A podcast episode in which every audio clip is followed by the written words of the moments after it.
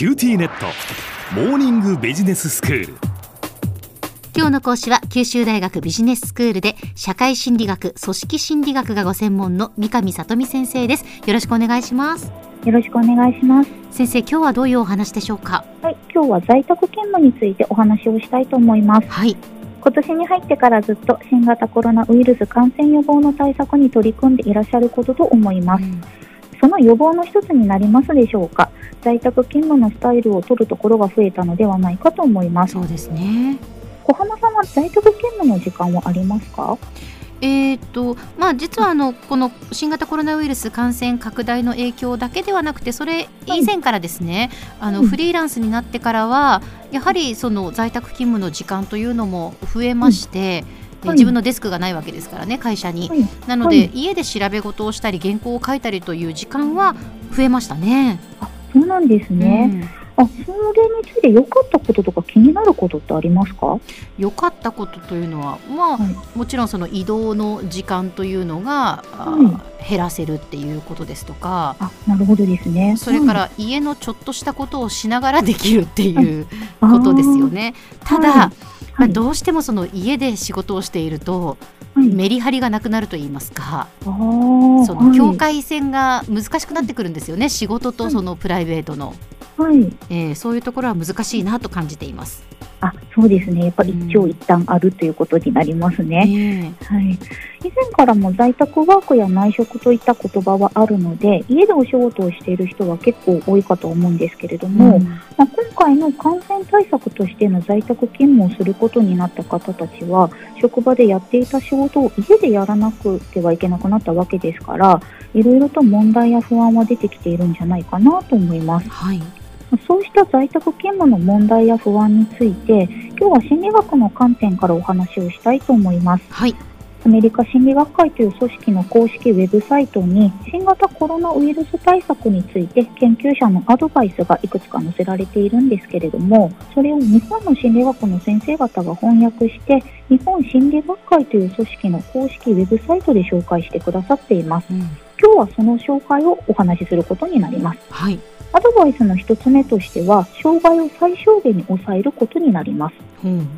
普段から在宅でお仕事をされている方はすでに取り組まれていることかもしれませんが外出自粛に伴った在宅勤務ってこれまではお仕事は外お家では家族と過ごすといったように場所のオンオフがはっきりしていたと思います。うん、それが在宅勤務になった分先ほど小浜さんがお話をされていたようにオンとオフのメリハリがつかなくなってしまったりテレビの音や子どもたちの声で仕事に集中できないということもあるかもしれませんそうですね。なのでまずは家中の雑音や活動から離れた仕事場所を選ぶことから始めましょうとアドバイスされています。そうですね。そのね、仕事場、活動場所が確保できるかどうかですよね。まずね。そうですね、そこが難しいところではありますよね。はい、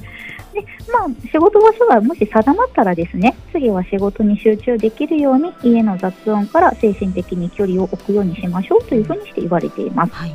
パンデミックにまつわるストレスというのはなかなか集中力を持続させることができません。うん、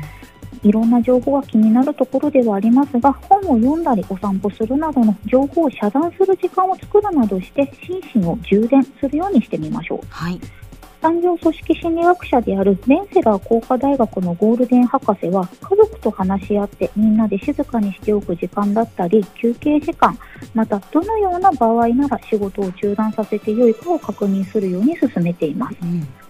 またフロリダ国際大学で経営学の教授であるガジェンドラン博士は仕事と育児のやりくりをするために同僚や上司にやりくりの難しさを伝えたりできる限り家族と協力して仕事と育児の時間を調整していくことを提案しています。はい、2つ目のアドバイスは目標と境界を設定するです。うん、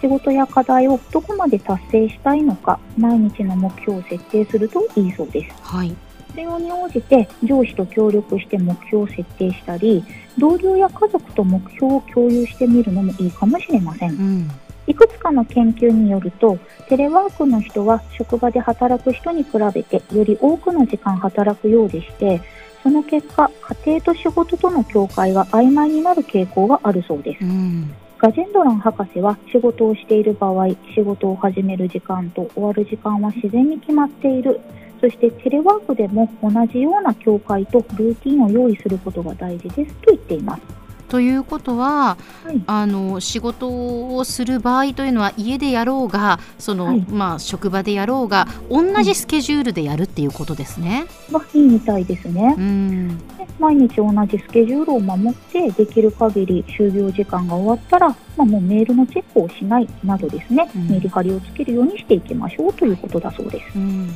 3つ目のアドバイスはコミュニケーションプランを立てるになります。はい上司や同僚たちと仕事の進捗予想や発生した問題を積極的に伝え合うべきということです。はい。例えばインターネットの接続状況や携帯電話の電波が悪いなど仕事環境が原因で仕事に問題が生じた時にはそういうことを伝えていきましょうということになります。うん。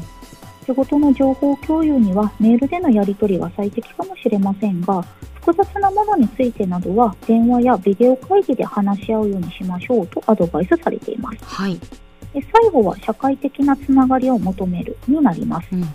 家で仕事をするというのは職場で働く従業員に比べて社会的にも仕事上でも孤独を感じやすい傾向にあります。はい。ゴールデン博士はテレワークを成功させるためには他の同僚や上司顧客とのつながりを維持することが重要ですと言っていまうすんまた在宅勤務をしていると自分は無人島で働いているようなものだと考えたくなるかもしれません。テレワーカーは互いに社会的専門的な支援を提供して職場では確保されていたような他者とのつながりや相互支援体制がテレワークでも再現されるよう努力する必要がありますとゴールデン博士は言っています。うん。いろいろな話ができる場を電話会議やビデオ会議のようにオンライン上で設けることで実際に会えなくても相互に助け合えるような関係を維持することが必要かと思います。では先生今日のまとめをお願いします。今日は在宅勤務について心理学者からのアドバイスを紹介しました。なお、今日ご紹介した内容は日本心理学会の公式ウェブサイトで紹介されている内容を引用参考にしています。今日の講師は九州大学ビジネススクールで社会心理学組織心理学がご専門の三上里美先生でしたどうもありがとうございましたありがとうございました。